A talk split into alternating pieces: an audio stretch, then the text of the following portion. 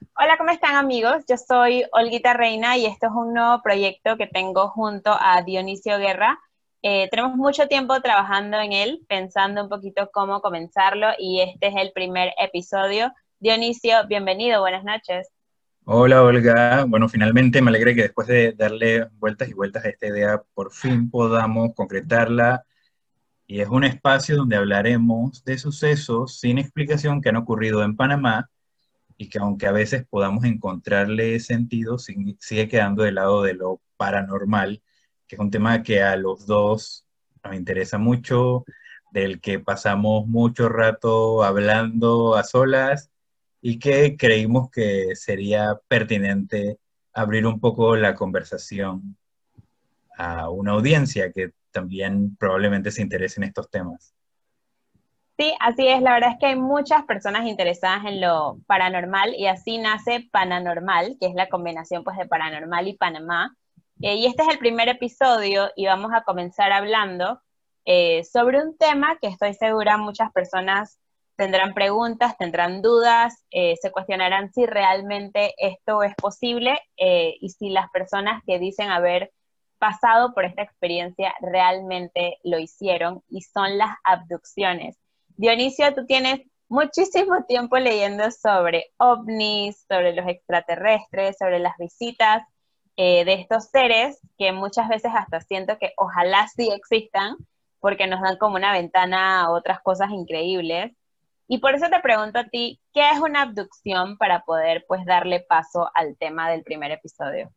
Bueno, una abducción es cuando una persona es secuestrada, de hecho, abducción es un secuestro, pero en, el, en la jerga ufológica eh, se le llama abducción cuando la persona es llevada, sustraída de la Tierra y llevada o a una nave o en esa nave fuera de nuestro planeta, en nuestro sistema solar, la galaxia.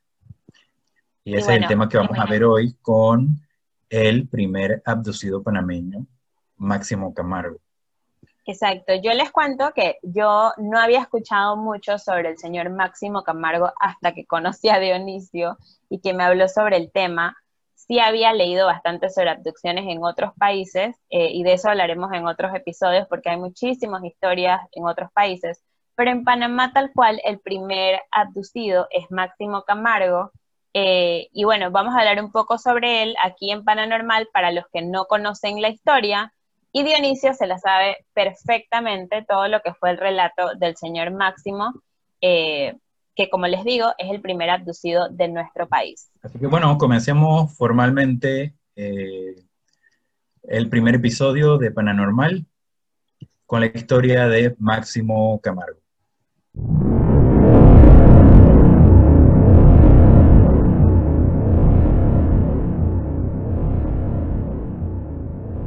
El año es 1987, el año que nacieron Los Simpsons, se estrenó Dirty Dancing y Me cuesta tanto olvidarte de Mecano, era un éxito en la radio de Panamá. Buen año, buen año. El país sucumbía bajo una dictadura militar, era primero de mayo, las señoras ya estaban esperando las lluvias de la época, Olguita en ese entonces estaba por cumplir su primer año pero en La Chorrera, una ciudad ubicada a 40 kilómetros de la ciudad de Panamá, Máximo Camargo, un residente del barrio de La Tulihueca, fue abducido por extraterrestres en el Peñascal, llevado fuera del planeta en una nave espacial en la que se le practicaron exámenes y se le dio un mensaje y hasta una profecía. Pero volvamos a La Chorrera. Eran la 1 y 37 de la tarde el sol estaba en lo más picante y Camargo salió, como muchas otras veces, por madera a un potrero cercano. Aunque hoy La Chorrera es una ciudad con un poco más de desarrollo, hace 33 años, cuando sucedió esto, las personas mantenían los trabajos del campo de manera regular. Mucha gente era, eh, había migrado del campo a, a un área más cercana a la ciudad, como era La Chorrera. Máximo se alejó de su casa y se adentró en el monte. Al pasar por el potrero de una familia identificada con el apellido Lazo, sintió la primera señal inusual. Oyó un zumbido raro. Miró a todos lados y no encontró nada con qué relacionarlo. Así que pensó que era el viento sobre las cercas de alambres de púas y continuó su recorrido, sin darle mucha importancia a aquello. Más adelante el sonido volvió a aparecer, pero esta vez era más fuerte y venía del cielo. Al levantar su cabeza, Camargo se encontró con algo que no podía explicar. Se trataba de un objeto brillante que parecía, según su descripción, como un plato volteado. Se quedó paralizado viendo por primera vez aquella cosa que no sabía explicar y empezó a descender lentamente frente a él. Y aquí, Olga, yo podría seguir relatando, pero tenemos una grabación de el señor Máximo relatando parte de esta experiencia. Y me gustaría que pudiésemos escucharla para tener como eh, el relato en primera persona, ¿te parece? Así es, escuchemos la entrevista y al regresar les decimos dónde fue la entrevista, a quién se la dio. Eh, así que escuchen el relato del señor Máximo. Voy a empezar con, con el, el encuentro que estuve en el año 1987 siendo la una de la tarde aproximadamente, fue en el campo, cuando se me presentó una gran luz y fui inmovilizado por un objeto desconocido para mi persona. Fui subido por una rampa de luz o humo, no lo puedo decir qué era, pero fui subido a una nave donde se me dieron mensajes concretos y precisos para que se los diera a todos los mandatarios del globo terrestre. El primer mensaje que me dieron es que viajara a otras naciones y hablara a los grandes mandatarios que deberían de buscar la paz sobre la faz de la tierra y que todos los gobiernos hicieran una superproducción de todo lo que fuera aprovechoso como alimentación para el ser humano. Sobre del año 1987 hasta el año 1994, que eran siete años productivos para que el hombre los aprovechase, para que cultivasen y hicieran una superproducción de alimentos porque a partir del año 1994 el globo terrestre será afectado y azotado por una gran hambruna mundial. Esa fue la entrevista del señor Máximo Camargo al programa Centinelas de la Noche. ese programa era de Radio Mía y bueno, fue hecho en 1987, tal y como nos explica Dionisio, eh, pues fue justamente en el año en que se supone fue la abducción y como testigo de la entrevista estaba el señor Don Martínez Blanco, que pues todos conocemos, y es un icono de la eh, televisión y la radio a nivel nacional. Dionisio, me gustaría que siguieras con el relato de ese día en 1987. Luego, en una entrevista que Máximo le dio al investigador español Lice Moreno, dijo lo siguiente. Cuando esa luz tocó el suelo, desapareció automáticamente y quedó frente a mí la forma de un ser humano con la túnica larga, mangas muy anchas, un cuello redondo, tres botones dorados y un pelo rubio que le caía en los hombros, partido en la mitad de la cabeza. Un poquito Justin Bieber, ¿no? Salserín. Sí, el salserín, ese era el corte que, que todos tuvimos en algún momento por aquí. No solamente estaba de moda por acá, al parecer. Sí, y, y, en esta descripción a mí me, me, llama mucho la atención que tanto el señor Máximo se fijó en la indumentaria, o sea, la describe perfectamente. Literalmente todo, se fijó. Yo la verdad no puedo recordar qué tenía puesto ayer, pero, eh, pero bueno, son tal vez recuerdos o impresiones muy, muy fuertes, ¿no? Que le permitían esto. Así es. Bueno, Camargo se asustó, dijo que quería salir corriendo hasta su casa. Aquel evento inesperado en un potrero chorrerano a pleno sol era lo más raro que había visto en su vida pero antes que pudiese siquiera intentarlo, aquel ser le llevó una mano al pecho y extendió otra sobre su cara, mientras le decía que no tuviera miedo, que ellos no querían hacerle daño. Él se fue flotando hasta donde él estaba. En la entrevista Camargo deja muy claro que no caminaba, que flotaba por encima de la hierba. Y cuando llegó hasta donde él, le puso la mano sobre su cabeza y repitió, no temas, no tenemos ningún daño. A partir de allí dice que sus recuerdos son confusos. Cuando volvió a ser consciente, estaba junto a otros seres en una especie de compartimiento. Dijo que ellos apretaron un botón y del piso aparecieron tres sillas. Y yo me lo imagino así como en el supersónico. Lo invitaron a tomar asiento en una de ellas. Entonces le hicieron una pregunta muy importante. La pregunta más importante, Galaxias de la Redonda, ¿te imaginas cuál es? Esperaría que fuera quién es su líder o quién es la persona a la que ustedes siguen. Bueno, yo también me esperaría que fuera algo así, pero no. La pregunta fue, ¿qué medios de comunicación tienen ustedes los humanos? Ok. Siempre me he preguntado, cuando leí eso por primera vez, o sea, ¿cuál sería el interés de los alienígenas con respecto a los medios? Y por otro lado, ¿cuáles, serán los medios que tienen ellos? Claro, y también me parece raro que ellos mismos no pudieran saber cuáles son nuestros medios de comunicación. Exacto. Un simple Google hubiera servido. Pero bueno, está bien, esa era su pregunta. Bueno, Camargo respondió con lo que conocía y que lo que en esa época existía, periódicos, radio, televisión, que era lo de entonces. Entonces, bueno, ellos se pusieron más serios, le dijeron que la humanidad no había salido de la etapa donde se encontraba porque la Tierra había sufrido muchos cataclismos. Pero eso creo que no es ni siquiera nuestra culpa. Exacto. Siguieron contándoles que ellos eran más espirituales y que habían alcanzado la perfección por lo que ahora estaban en lo divino. Entonces volvieron a recalcarle que la humanidad no ha alcanzado lo espiritual.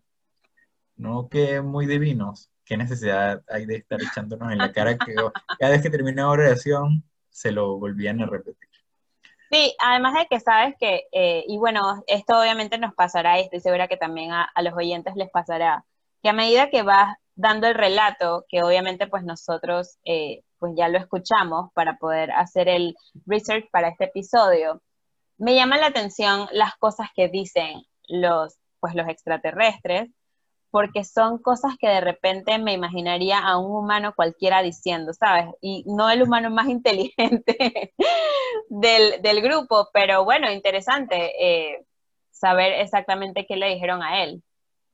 Sí, y, ahora cuando escuchemos un poco más sobre la historia personal del señor Máximo, eh, pues estas cosas van a tener también como un sentido distinto, porque él era pues una persona muy particular, era un campesino prácticamente que, eh, que abdujeron. Entonces, toda esta charla un poco verborreica no tenía mucho sentido con esta persona que debían conocer.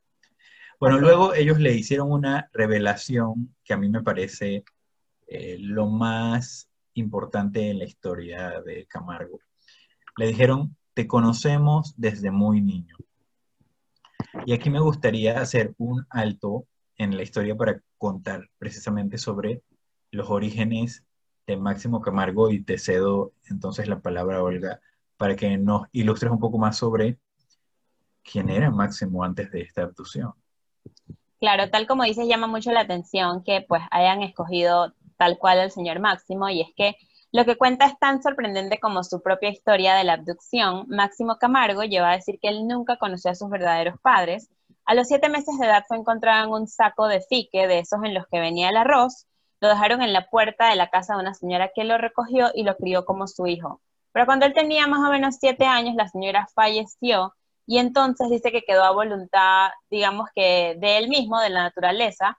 No sé exactamente qué querrá decir con eso, pero decía que su madre fue la naturaleza y que su padre siempre estaba arriba, eh, obviamente hablando de Jesús o de Jesucristo. Y cuando conoció a los extraterrestres, ellos dijeron que para llegar a ser lo que era, tuvo que pasar por nueve ciclos. ¿Qué significaría eso? Pues realmente nadie sabe. Eh, y lamentablemente pues ya no tenemos al señor Máximo para que nos lo aclare. Sí, es que creo que incluso el, al, mismo Máximo hay algunas cosas que no le dijeron. O sea, era más fácil creo que dar como una inducción antes para evitar que el choque fuese menos traumático con tanta información. Este señor que iba por leña al monte, literalmente, se está topando entonces con esta gran revelación. y ellos no están siendo muy bondadosos con cómo le dan la información. Así que volvamos a la nave. Allí dentro le practicaron a Máximo una serie de análisis y exámenes. Lo acostaron en una cápsula transparente con toda clase de aparatos y mangueras encima. Le hicieron pruebas en ojos, fosas nasales, lengua, oído, uñas, plantas de pie y cabello. Lo metieron en un compartimiento y él sentía que flotaba. Lo bañaron en un gas verde y dice que sintió miedo y que uno de los seres, uno de los seres le dijo que se tranquilizara, que solo querían examinar. Luego le dieron a beber un líquido. Cuando se lo dieron, le dijeron, esto te lo hemos guardado por miles de años para dártelo el mismo día que tuviéramos, que te tuviéramos en nuestra presencia. Tómalo. Paso siguiente, Máximo agarró el líquido y lo bebió. Dijo que era un líquido dulce, muy dulce, pero también era salado y ácido a la vez. No había un chicle que sabía así, era la gogo que tenía... Totalmente, un súper hiperácido, súper hiperácido. No me extrañaría que esta tecnología viniera desde allá, porque literalmente desaparecieron. Así que de ahí puede venir eso. Bueno, después que tomó el líquido, dijo que adquirió sabiduría y conocimiento. Herramientas que le serían de gran utilidad ahora que también estaba encomendando, le estaba encomendando una misión. Sí, porque la idea no era que solo saliera a pasear.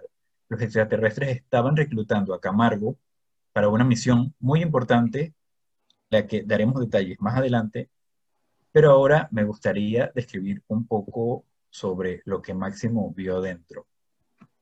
Dijo que en la cápsula que mencionamos antes le pusieron mangueras pequeñas en el pecho y en la sien, en las fosas nasales y los costados y allí tres seres idénticos estaban parados frente a él. Le indicaron que pasara por una puerta metálica y cuando pasó al siguiente cuarto habían dos aros, uno grande y redondo y el otro más pequeño, y dentro del pequeño había una bola transparente que tenía al lado tres placas luminosas que formaban un triángulo. Ahora agárrate, Olguita. Cada una de esas placas tenía tres números seis esto aquí ya va dando un poquito de miedo. Le dijeron que ese era su planeta y sus acontecimientos y que fuera y le dijera a las criaturas humanas lo que estaba sucediendo. Eso a mí no me queda del todo claro, pero esta es tal cual lo que Máximo dice en la entrevista. A él tampoco pareció importarle mucho los 3-6, las esferas, y ellos le dijeron que pronto le tendrían otro encuentro y le explicarían un poco más y él allí aprovechó para preguntarle cuándo sería ese encuentro, tal vez agendar eh, la próxima cita, pero le dijeron, no le des importancia porque nosotros te vemos en todas partes. Wow, una frase eh, de toda película de terror, la verdad. Eso de te vemos en todas partes. Sí, pero y, y aún así lo siguen y están haciendo los exámenes para conocer más de él. O sea, es, muy confuso todo. Sí, es, no solamente confuso, sino como hemos dicho varias veces, eh, pues qué raro que escojan a una persona tan sencilla, ¿no? Para todos estos exámenes y darles toda esta información compleja. Em, pero bueno. Pero lo estamos relatando eh, tal cual las fuentes que encontramos lo dicen, así que, y eso es lo que queremos compartir con ustedes para que luego esta conversación se amplíe y conversemos entre todos. Máximo dice que estos seres tenían la piel muy blanca, rosada, cabello rizado, color oro, nariz pequeña y ojos grandes. Ellos se identificaron. Uno dijo que se llamaba Rameri, que sus los antepasados humanos habían conocido como Ra en Egipto, cuando tuvo que venir en ayuda de aquel pueblo que estuvieron a punto de perecer de hambre, y él les presentó tecnología y les enseñó a cultivar. También le dijo que en la India lo conocieron como Ram. De hecho, el dios egipcio Ra es el dios del cielo, dios del sol y del origen de la vida. Se decía que viajaba en una barca de oriente a occidente en un viaje de 24 horas. Bueno, el otro se llamaba Quetzalcoatl. Como el dios de la cultura maya. Pues sí, y fue curioso que en la entrevista donde lo mencionó, el, investigador le pregunta a Camargo si sabía que era un dios maya y Máximo dice que no sabía. Y bueno, para mí es raro como sí tenía amplio conocimiento de cultura egipcia, dioses, faraones, pero de una cultura más cercana a la suya no conocía. No sabía nada. Sí. Entonces, al parecer, el otro ser se llamaba Isis, que también conocemos como otra deidad egipcia.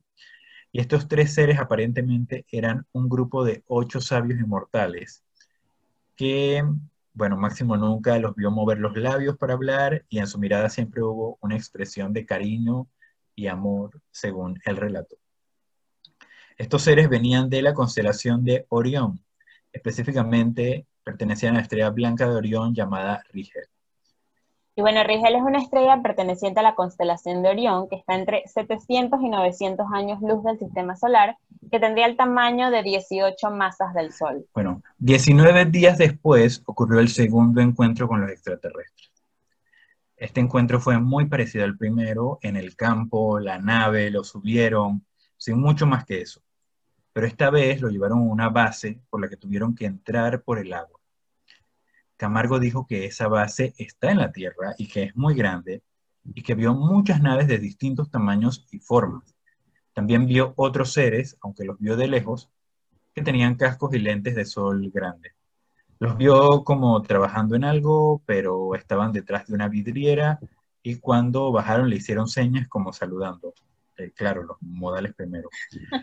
En aquella ocasión, uno de los seres, después de ponerle la mano en la sien a Camargo, le dijo, eres sorprendente.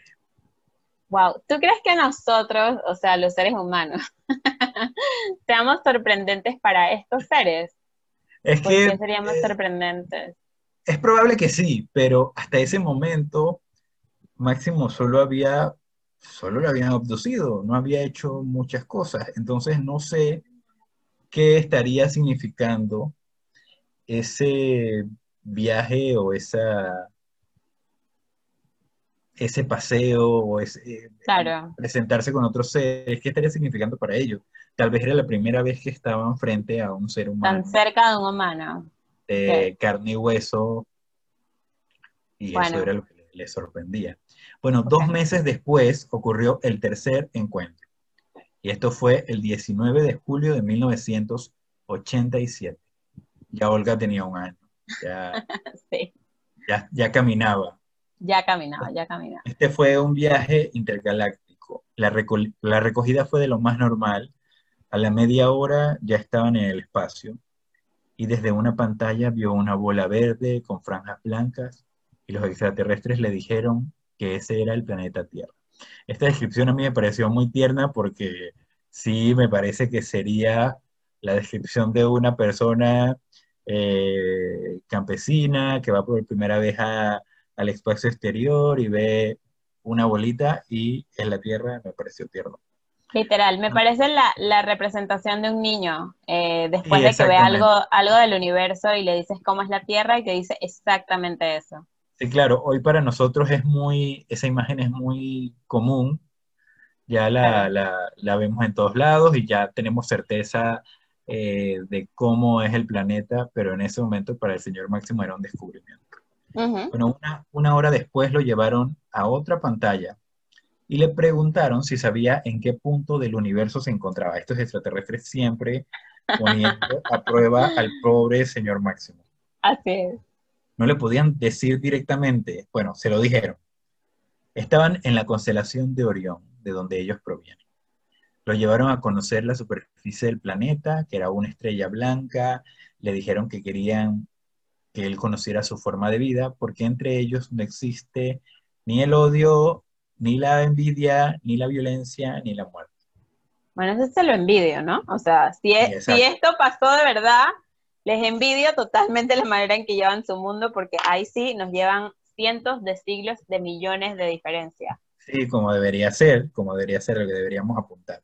Bueno, dice que ellos practican la paz, el amor y la comprensión. Eso es como el, el video de- del muchacho, que- el video del muchacho viral que van a buscar, que dice, yo solo quiero amor.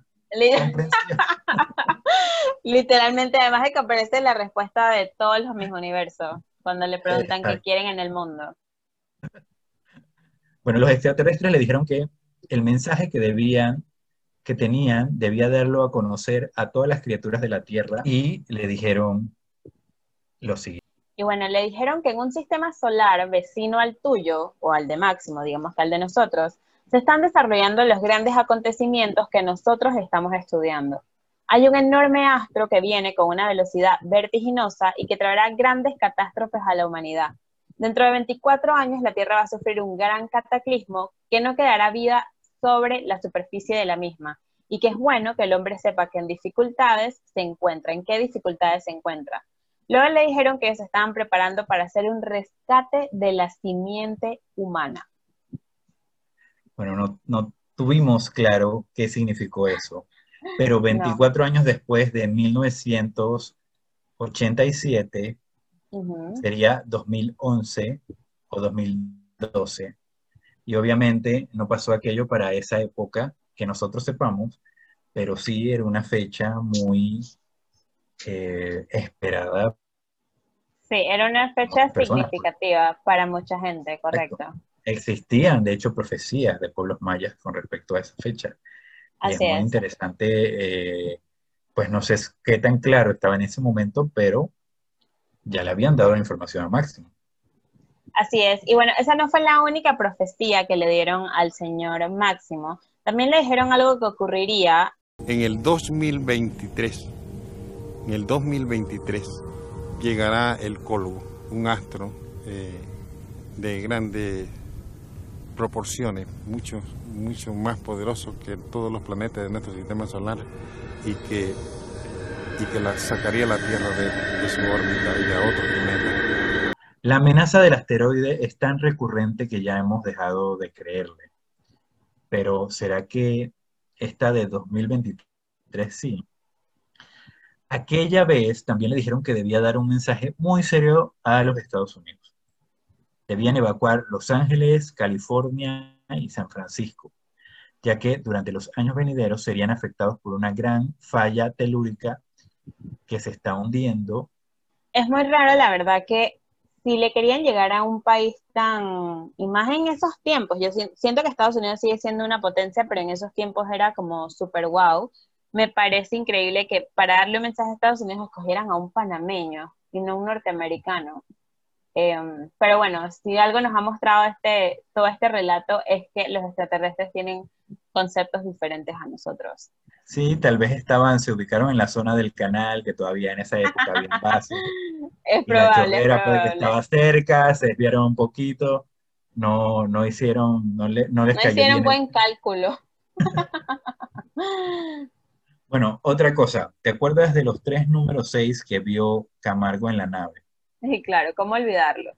Los extraterrestres le dijeron que los tres números seis significan el número de la bestia, que casualmente en este enorme astro que se acerca, es ese enorme astro que se acerca a la Tierra.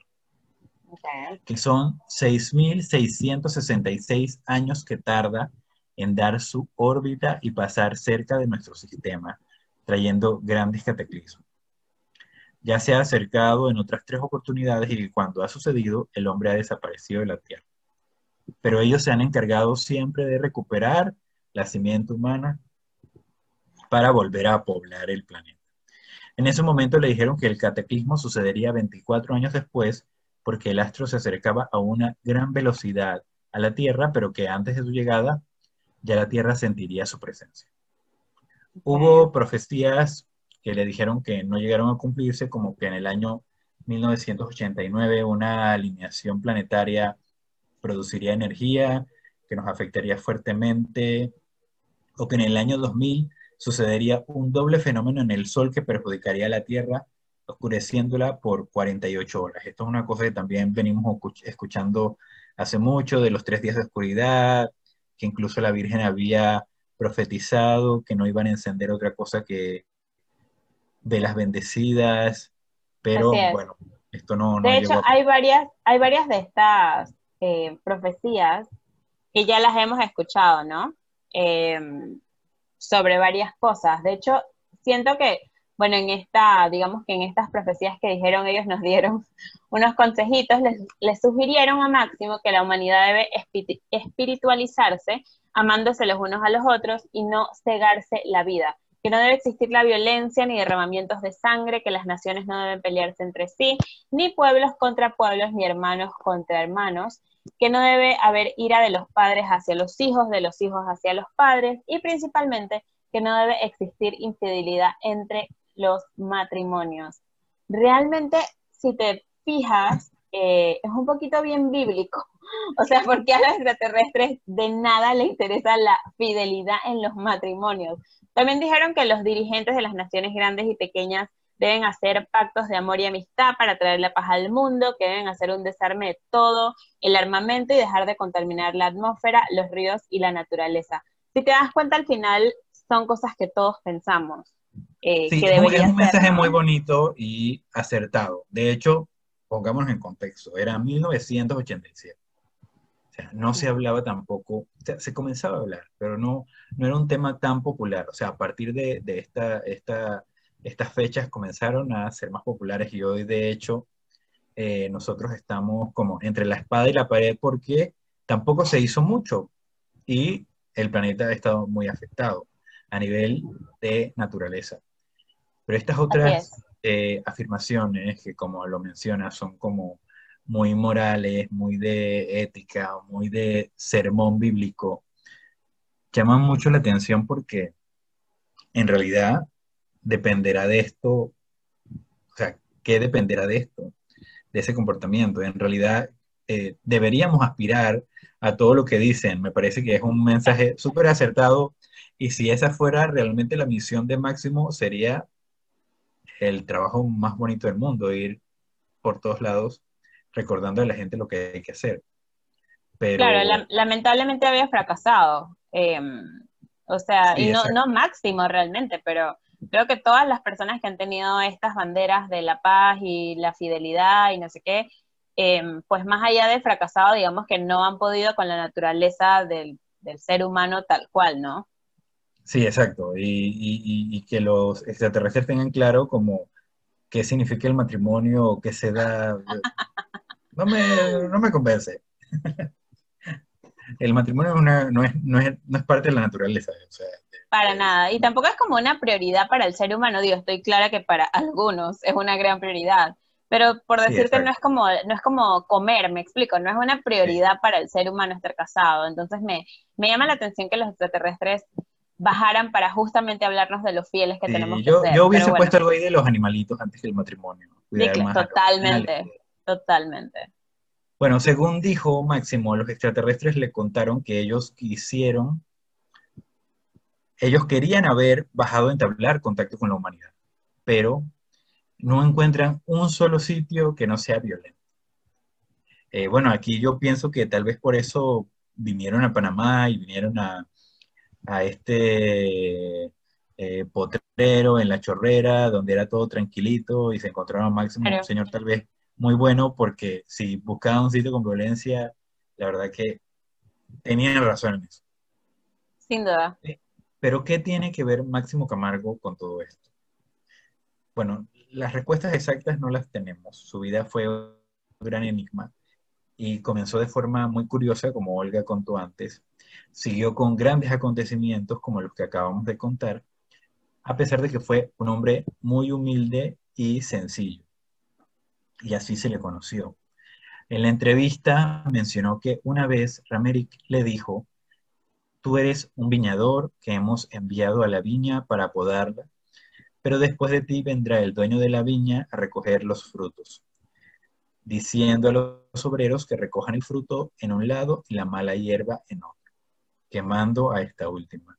Eres la piedra angular que tenía que aparecer en el centro de la tierra el momento preciso de la máxima revelación. Y ahí máxima con máximo estaban como bien pegados. Bueno, ¿será, ¿será verdad eh, que Máximo era un mesías, un pseudo mesías? Como hemos dicho, era un hombre sencillo, tenía esposa y cuatro hijos, vivía en la y él mismo de su familia dijo alguna vez, ellos piensan que es algo extraordinario, que les tiene muy pensativos, pues piensan que en cualquier momento puedo desaparecer del planeta. Yo tal vez tendría la misma preocupación. Por supuesto. Ellos, por un lado, están muy contentos puesto que han visto un gran cambio, un cambio que ha transformado mi persona, o sea que no soy la misma persona de antes. Definitivamente su vida no volvió a ser la misma. A diferencia de muchos contactados, Camargo sí tuvo evidencia de su encuentro. ¿Cómo fue eso? Pues los extraterrestres le dieron un regalo, bueno, varios souvenirs. Estos obsequios venían en forma de medallones tuvo varios medallones que servían para comunicarse con los alienígenas y que al usarse se calentaban muchísimo.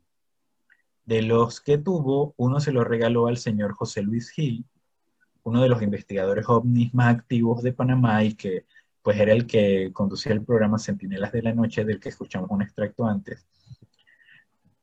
Y otro se lo dio a el señor Darío Moncada, que no encontré referencias relacionadas con estos temas. Pero al parecer fue una persona muy cercana a él. Además, uno se lo habían llevado a Londres y no se lo habían devuelto, supuestamente para hacer experimentos, investigaciones en el laboratorio. Estos medallones fueron mostrados en Panamá, Venezuela y Madrid. Según dijo alguna vez, las investigaciones arrojaron que no era un material terrestre. Además de en el Peñascal de la Chorrera, Máximo dice que fue contactado en Playa Chiquita, que no es la de Colón, sino es una comunidad en la Chorrera a 20 minutos de su casa, y en Cerro Campana, que como hemos escuchado es un punto importante de avistamientos de ovnis en Panamá. Yo la verdad que siempre que voy a Cerro Campana estoy mirando al cielo, mirando al cielo, nunca logro ver nada, pero sé que va a pasar. Máximo fue visitado varias veces por JJ Benítez, el famoso escritor, investigador del fenómeno ovni, quien se interesó en su historia.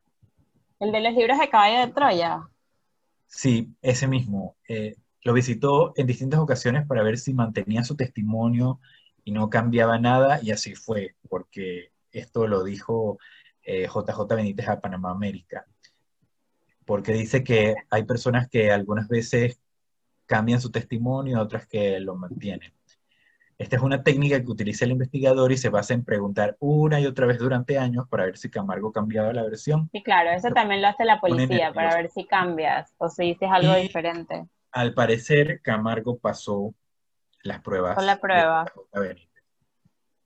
Una de las últimas cosas que supe de Camargo fue una visita que le hizo el DJ Miguel Esteban, que también es un investigador del fenómeno ovni, y de hecho tiene en su programa de radio una sección donde comparte eh, charlas o, investigaciones que se han hecho.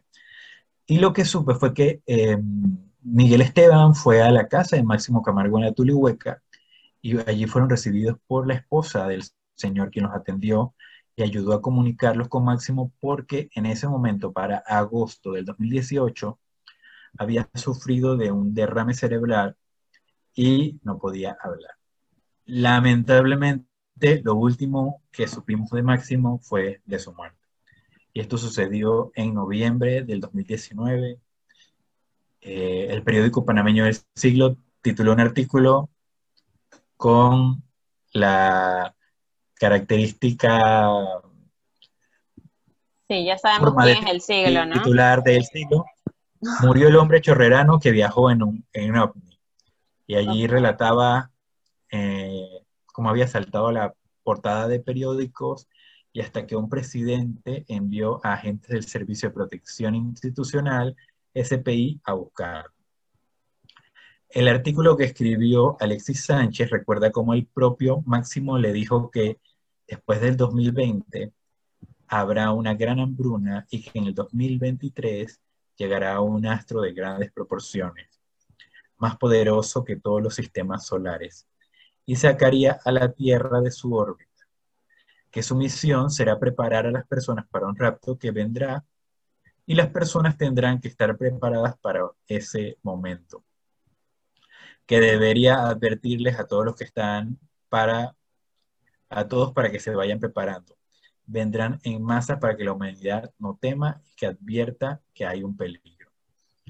Eh, bueno, y esto nunca cobra más sentido ahora que estamos viviendo una situación especial de pandemia en 2020. De hecho, este, este artículo fue escrito en el año pasado, el año pasado cuando no se sabía nada de lo que iba a suceder este año.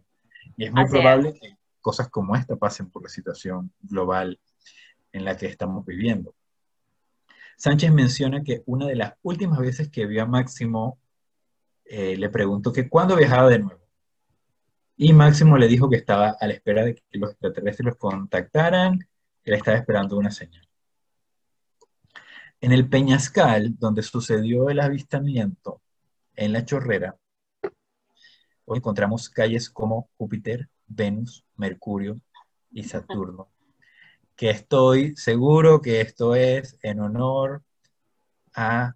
Y por supuesto, es como, es como un icono de una, una, persona icono que nació ahí o que se crió ahí. Eh, yo también le pondría los nombres a todos. Eh, no sé, por más que uno dude de esta historia, es una historia maravillosa y vale la pena y todo que las calles se llamen así, o sea, se lo merece, la verdad. Sí, yo escuché incluso, no sé si seguirá vigente, pero que había hasta la cantina El OVNI en ese, en ese poblado. En Google Maps no me dejó revisarlo, pero yo apenas pueda me ir a la chorrera a dar una vuelta por esas, por esas calles.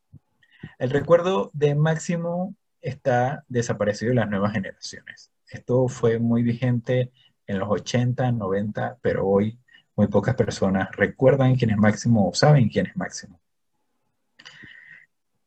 Aunque hay generaciones más antiguas que todavía recuerdan la historia del hombre que conoció a los extraterrestres y se montó más de 50 veces en un platillo volador y que hasta en una ocasión se dice que Manuel Antonio Noriega lo mandó a buscar para que le predijera el futuro.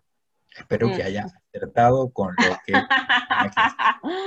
no me extraña la verdad porque Noriega se decía que era una persona que creía mucho en todo esto de lo paranormal, así que no me extrañaría, pero hay, una, hay un pedazo de la historia que todavía no me estás contando, y es que tú conociste a Máximo Camargo y estoy segura que es algo que a los oyentes también les interesa conocí, conocí a Máximo Camargo y estuve sentado junto a él eh, un momento.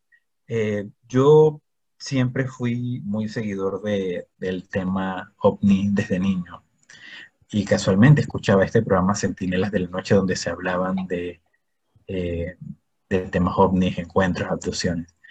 Y asistí a una conferencia en la que tuvo una participación Máximo Camargo y me tocó devolverme a la casa con él al lado. Esto fue en mayo de 1997. La conferencia se llamaba Panamá, año 2001, una ventana al futuro y el enigma OVNI en Atlapa. Mi yo de 14 años conoció a Máximo Camargo y quedé muy impresionado con la historia del medallón, que justo ese día no llevó, pero para mí era como si lo llevara encima por circunstancias de la vida, como dije, regresé en el mismo carro que Máximo y me tocó ir sentado atrás junto a él y yo lo miraba muy admirado, era como un rockstar, eh, con ganas de hacerle muchas preguntas. Pero no encontraba el momento de entrarle hasta que, bueno, me decidí y le pregunté, ¿y cómo es eso por allá? Hubo silencio. El tipo de que yo estoy tratando de dormirme en ese carro, ese peladito. Me dijo, está muy bien, y miró por la ventana. No volvió a hablarme en todo el camino.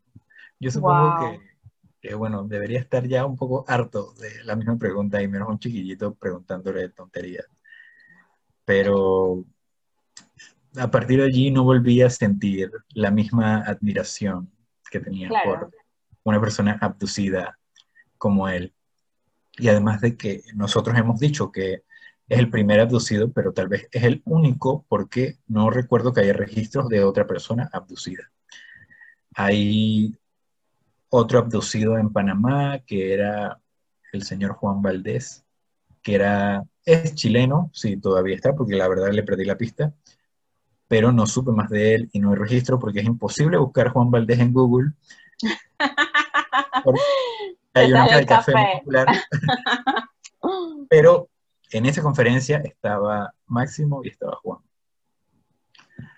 Bueno, eh, obviamente yo era un niño y este era un señor muy adulto, no había mucho en común entre nosotros y él no estaba obligado a responderme nada, tal vez estaba cansado, estábamos todo el día en la conferencia, recuerdo estábamos desde la mañana, yo también ahí, ya era las nueve de la noche. Pero en el año 2001, cuando regresó JJ Benítez a Panamá, que yo también fui muy seguidor de él, eh, leí la mitad de los caballos de Troya, fui a la conferencia donde estaba y me encontré al señor José Luis Gil, que como dije antes era eh, pues un investigador, y le pregunté por el señor Camargo.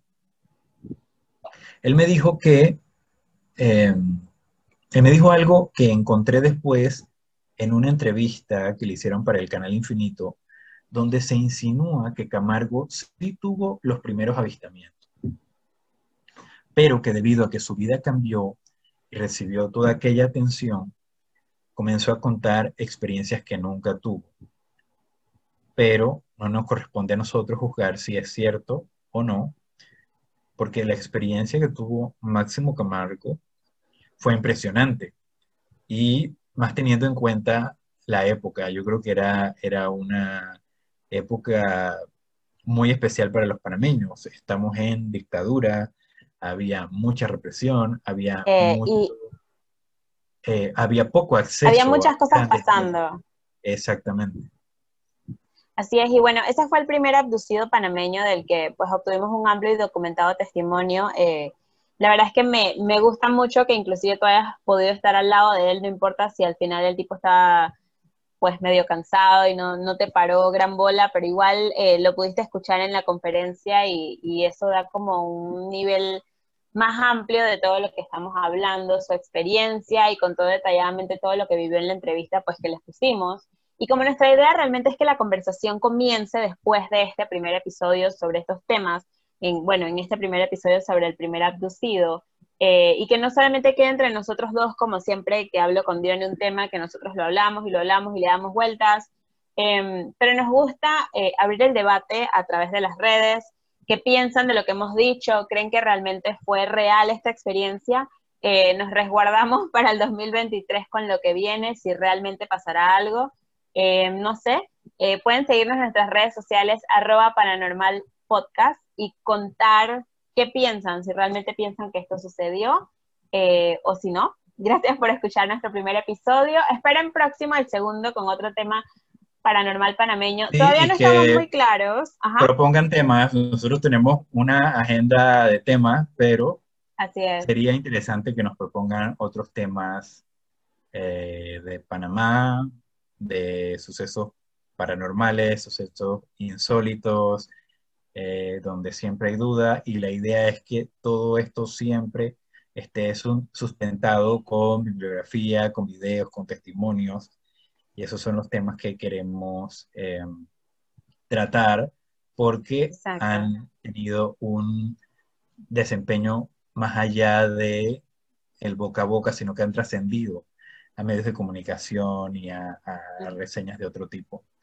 Más allá de que sea cierto o no sea cierto, como decía Olga, nosotros no vamos a, a juzgar la experiencia o, o sea, a juzgar, juzgar el relato de Máximo, pero bueno, sí lo juzgamos un poquito, ¿no?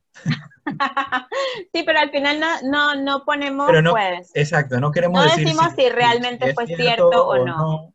Exacto. Pero la verdad, a mí, con todas las dudas, me gusta creer que es cierto, porque dentro de la historia paranormal panameña, tiene un papel importante como el primer abducido, y eso nadie se lo va a quitar.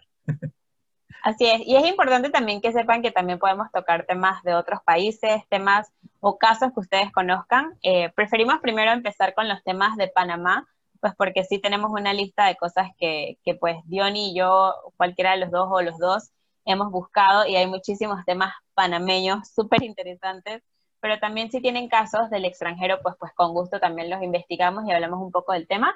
Nos vemos pronto, yo soy arroba el en todas las redes sociales. Bueno, yo, arroba Dionisio Guerra, también y hoy estoy emocionado. Y yo soy Dionisio Guerra en todos lados y ya estoy emocionado por el segundo episodio, así que no se pierdan, dennos feedback. La verdad que esto es algo que queríamos hacer de hace mucho tiempo y que finalmente esté saliendo, pues me da mucha alegría. pero queremos seguir mejorando y ampliando los temas de los que hablemos. Así es. Bueno, nos vemos pronto. Chao. Nos escuchamos en el segundo episodio. Chao. Hasta luego.